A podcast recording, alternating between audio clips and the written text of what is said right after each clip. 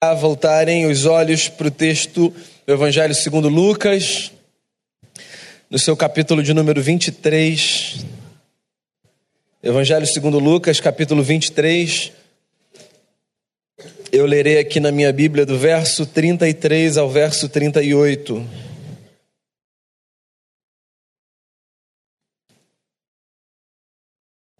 Diz assim o texto: quando chegaram ao lugar chamado Calvário, ali o crucificaram, bem como aos malfeitores, um à direita, outro à esquerda. Contudo, Jesus dizia: Pai, perdoa-lhes, porque não sabem o que fazem. Então, repartindo as vestes dele, lançaram sortes. O povo estava ali e a tudo observava. Também as autoridades zombavam e diziam: Salvou os outros, a si mesmo se salve, se é de fato o Cristo de Deus, o escolhido. Igualmente os soldados os carneciam e, aproximando-se, trouxeram-lhe vinagre, dizendo: Se tu és o rei dos judeus, salva-te a ti mesmo.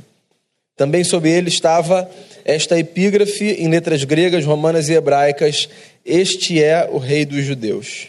Quero repetir o verso 34. Contudo, Jesus dizia: Pai, perdoa-lhes, porque não sabem o que fazem. Vamos orar e a gente começa a refletir.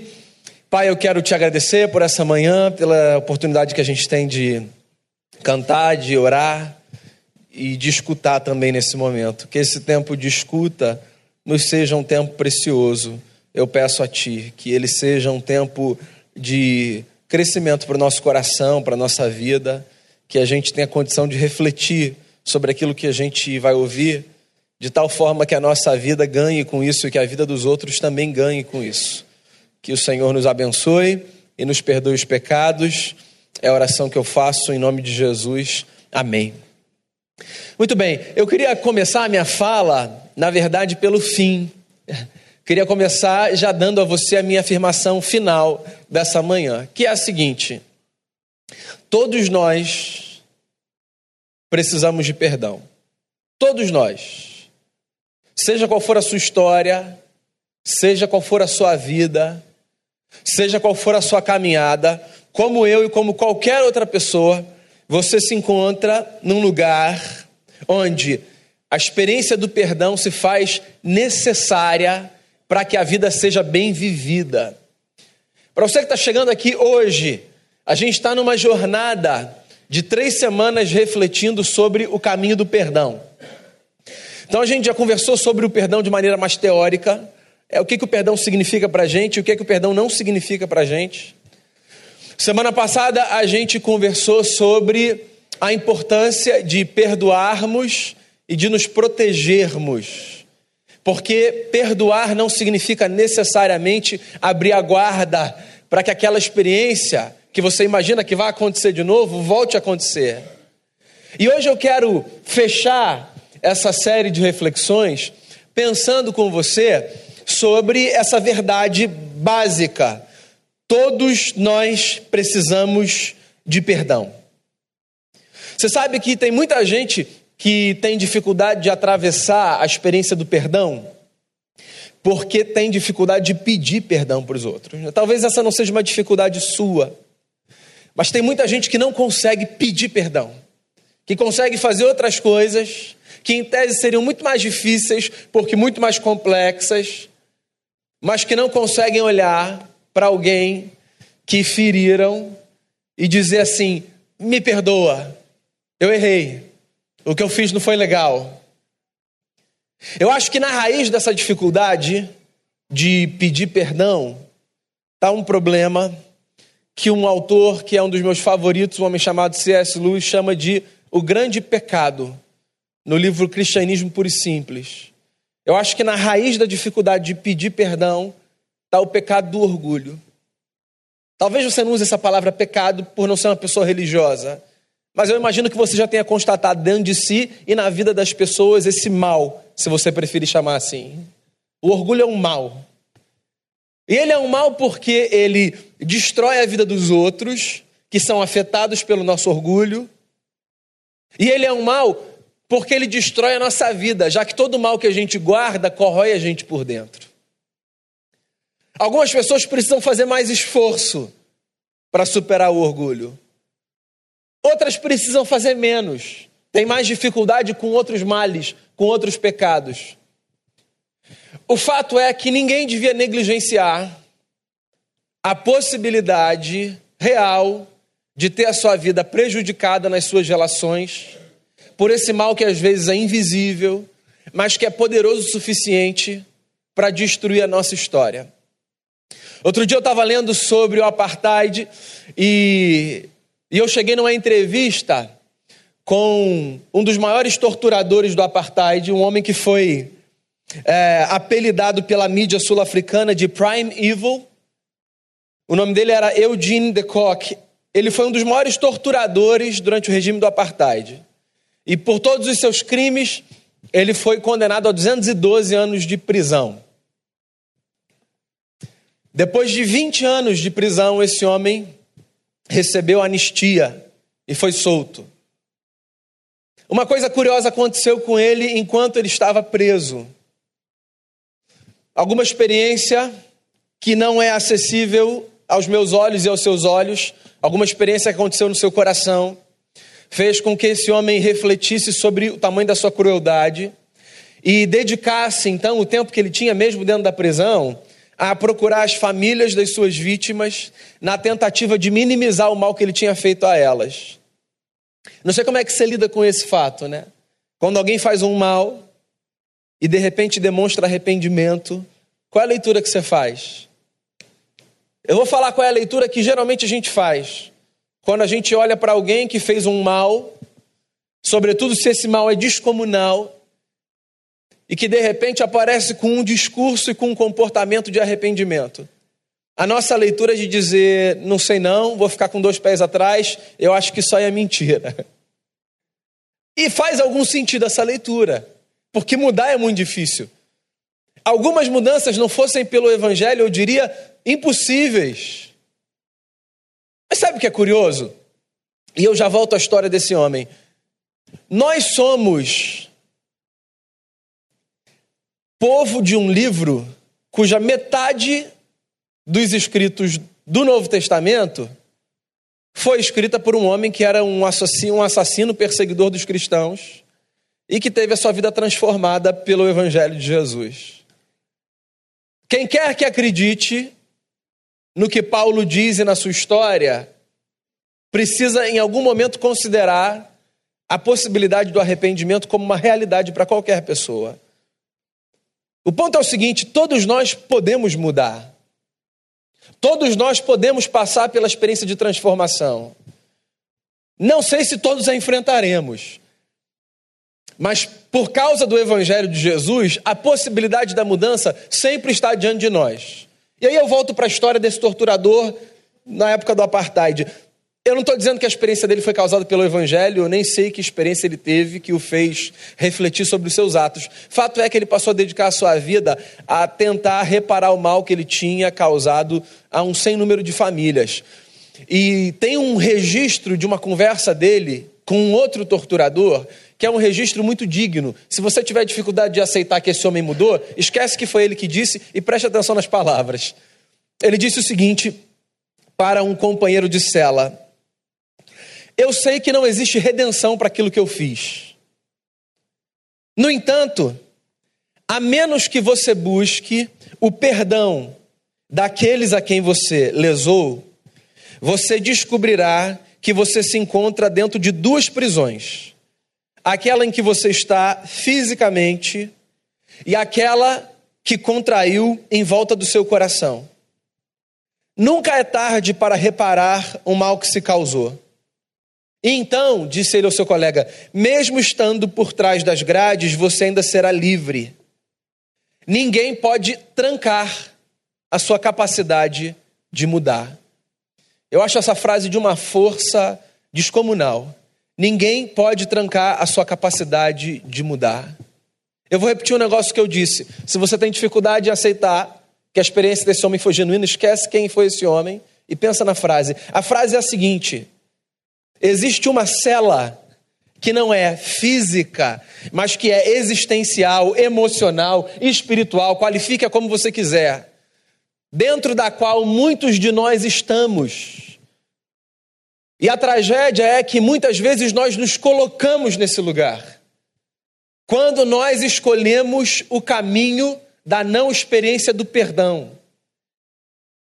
O perdão é importante da perspectiva do pedido, porque o perdão me dá a possibilidade de sair das muitas celas existenciais que me trancam.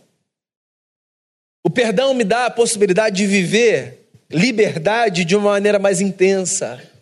Porque você sabe do que eu estou falando, liberdade não é apenas essa experiência de você com as suas pernas andar por onde você quiser. Liberdade também tem a ver com consciência. Liberdade também tem a ver com peso de alma.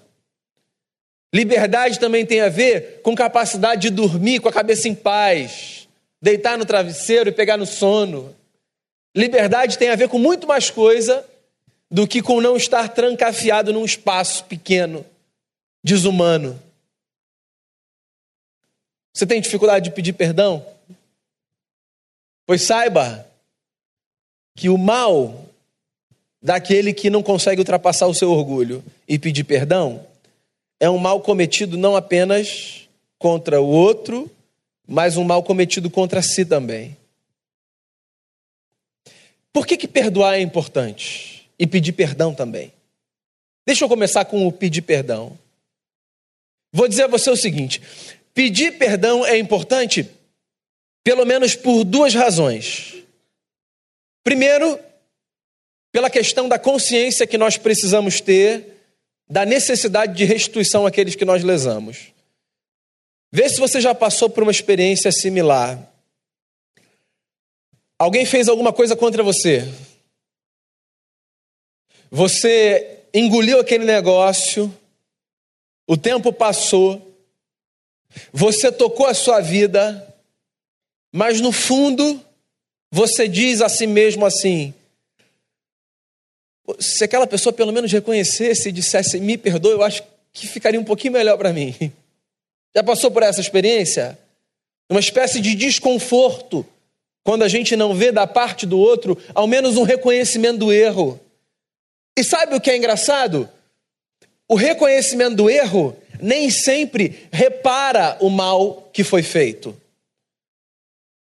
Pensa numa mãe que teve o seu filho morto numa cidade violenta como a nossa por um assaltante que, querendo levar um celular e recebendo o celular, ainda assim dá um tiro na cabeça de um jovem ou de um adolescente. Cenas do cotidiano, não? Infelizmente. Olha só, se essa mãe tem a possibilidade de ouvir desse criminoso um me perdoe, ainda assim, isso não trará o seu filho de volta, certo? Ou seja, aquele mal não vai ser desfeito por causa do pedido de perdão. Mesmo assim, o pedido de perdão é importante.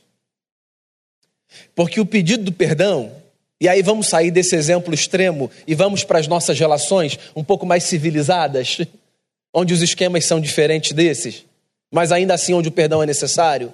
Pedir perdão traz ao coração de quem foi lesado, ferido, uma sensação de conforto assim um, um pouquinho maior. Então, quando você fere, você deve pedir perdão. Porque você deve algum tipo de restituição àquele a quem você feriu. E tem um outro negócio.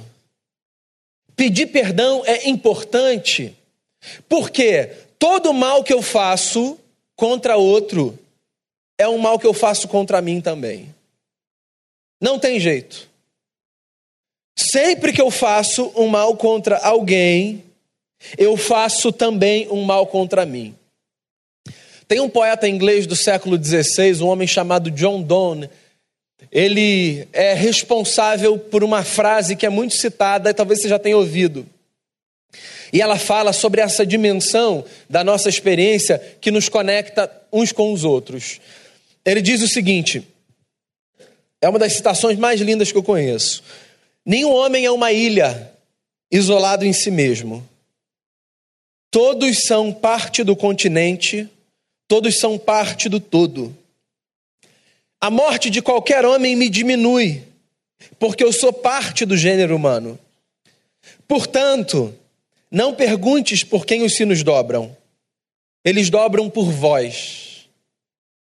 Qual é o ponto dele?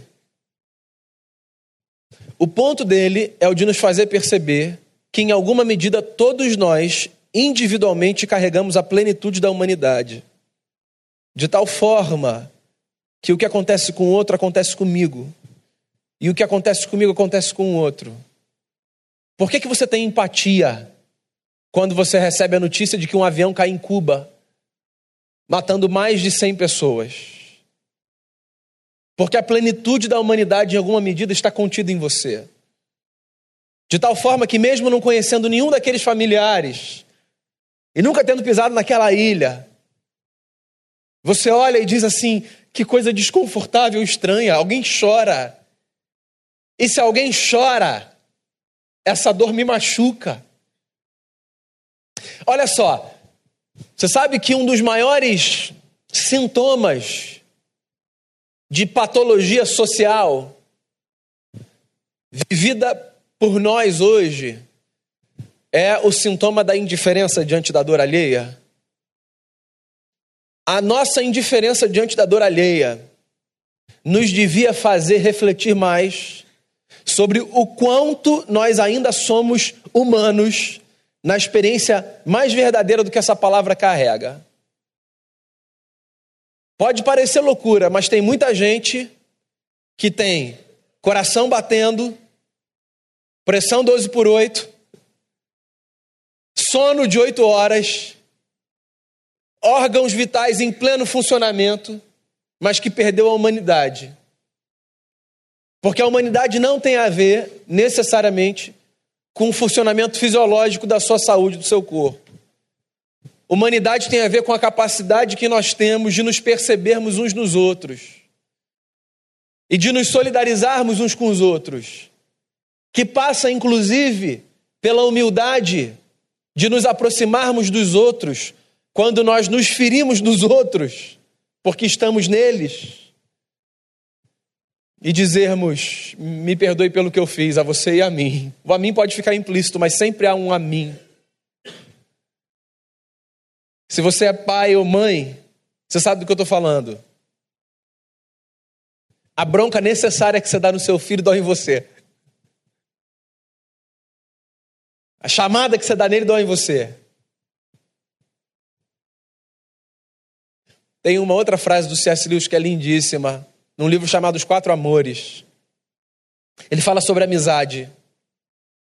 E ele fala que a amizade é essa experiência de nós encontrarmos pedaços nossos nas outras pessoas.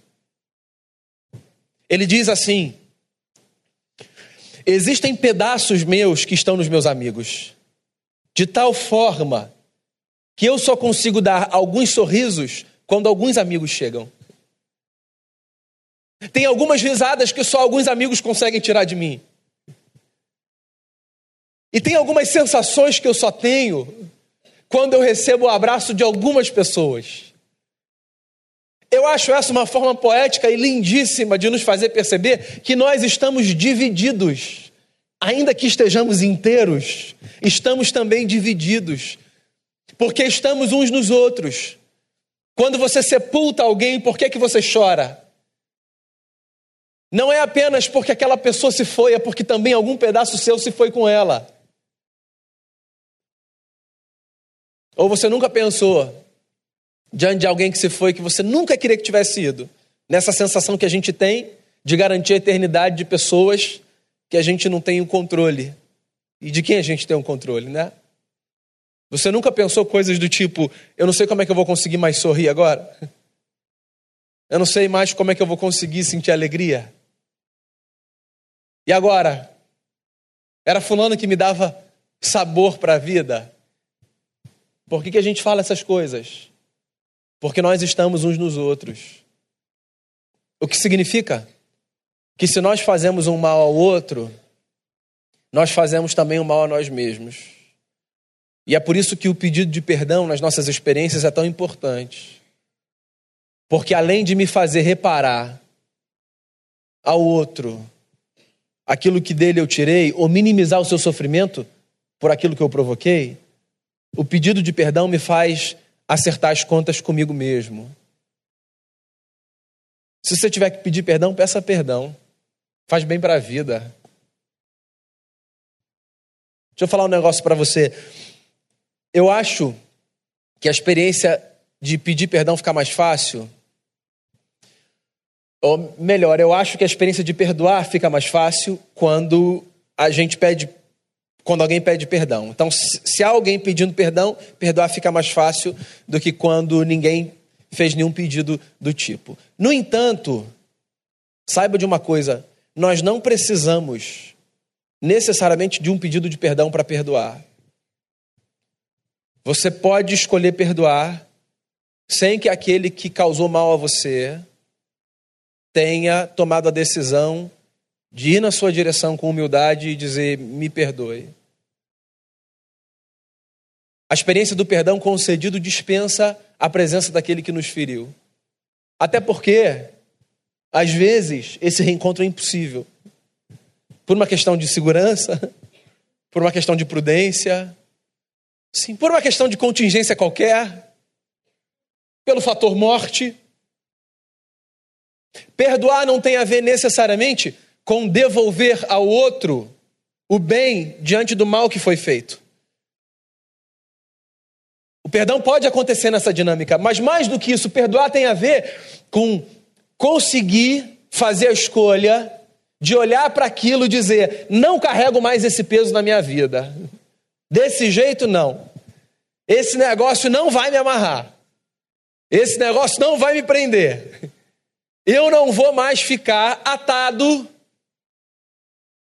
a essa tragédia, tendo que carregar o peso de uma desgraça que contra mim foi cometida.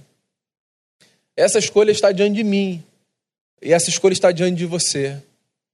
E sabe de uma coisa? Quanto mais coragem a gente tem de chamar a experiência do perdão como uma experiência normativa para a nossa vida, mais facilidade a gente tem de praticar. Quer seja pedindo, quer seja oferecendo. Você sabe por que o perdão é um monstro no nosso imaginário? Porque ele está distante da gente. E quanto mais a gente se aproxima dele, mais fácil se torna transformá-lo num pedaço dessa engrenagem que faz a máquina da vida rodar. Esse texto é, é o texto da crucificação do nosso Senhor. A descrição que você conhece da jornada de um homem que teve a sua vida interrompida por dois fatores. Pensando na dimensão macro, por projeto divino. Cristo foi à cruz, porque esse era projeto de Deus para a redenção da humanidade. No entanto, Cristo também foi à cruz. Por conta da dureza de coração de homens que não conseguiam lidar com o fato de que havia entre eles um que vivia na contramão da cultura. Você sabe por quê? A gente diz o tempo todo que esse tempo é um tempo de ódio, de violência e etc. E é verdade. Mas olha só, isso não é, aspas, privilégio nosso, não. O mundo é mal desde sempre. E os ciclos de ódio estão aí desde sempre. De tal forma que não é de hoje que seguir o caminho do perdão e do amor é contracultural. Jesus foi o que foi porque escolheu seguir outra direção. A direção de ensinar os homens a deixarem as suas vidas mais leves.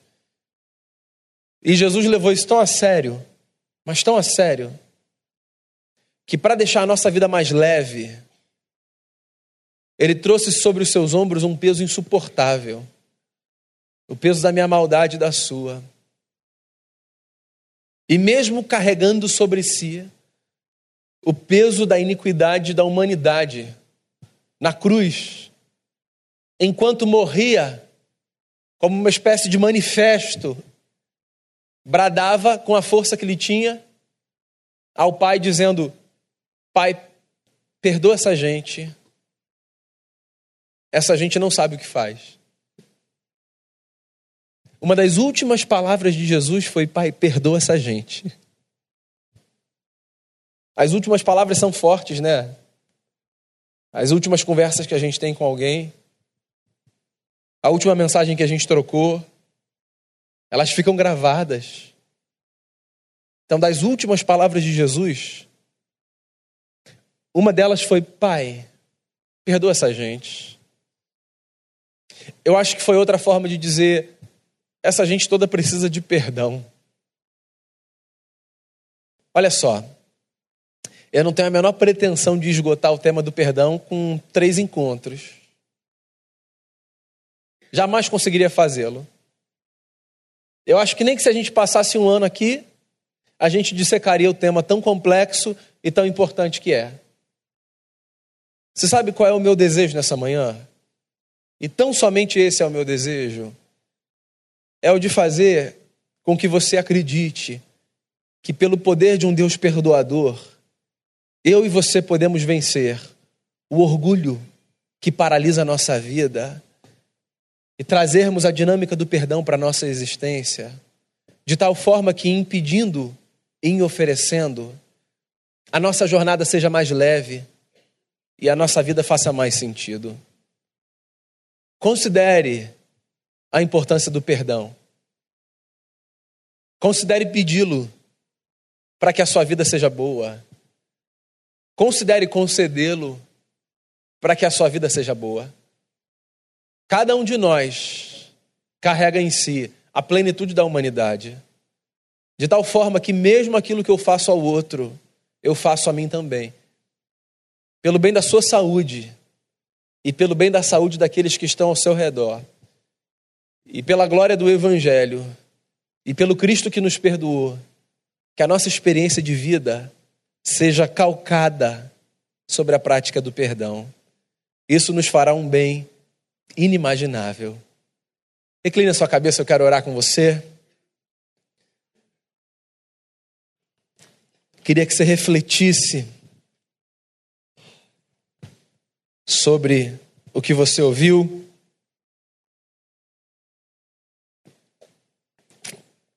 E em resposta, eu queria encorajar você a fazer uma oração a Deus aí do seu lugar.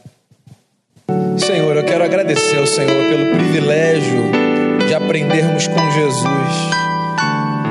Há experiências que são tão difíceis na nossa vida e elas se tornam mais fáceis quando a gente se lembra do que o Senhor fez pela gente na cruz. Quero agradecer pelo privilégio do perdão que nós experimentamos, saber que nós somos acolhidos pelo Senhor mesmo sendo quem nós somos, com todos os nossos dilemas, com toda a história que a gente tem, isso é maravilhoso. E eu quero que o Senhor me ajude, nos ajude a levarmos isso para a nossa vida. É a oração que eu faço, que a experiência do perdão que recebemos do Senhor seja muito mais do que uma experiência vertical e exclusiva, que ela se espalhe para o lado, que nas nossas relações nessa dimensão horizontal da nossa vida, que a gente experimente o perdão como uma verdade libertadora e transformadora. Que a nossa vida seja mais leve por causa disso. Que a gente peça quando necessário for, que a gente ofereça quando necessário for, e que aprendendo com Jesus e sabendo o que Jesus fez e faz por nós, que o nosso coração seja transformado todos os dias muito obrigado pela experiência do perdão e que o Senhor continue a nos embalar nessa graça maravilhosa que se renova todos os dias sobre a nossa vida. É a oração que eu faço em nome de Jesus. Amém.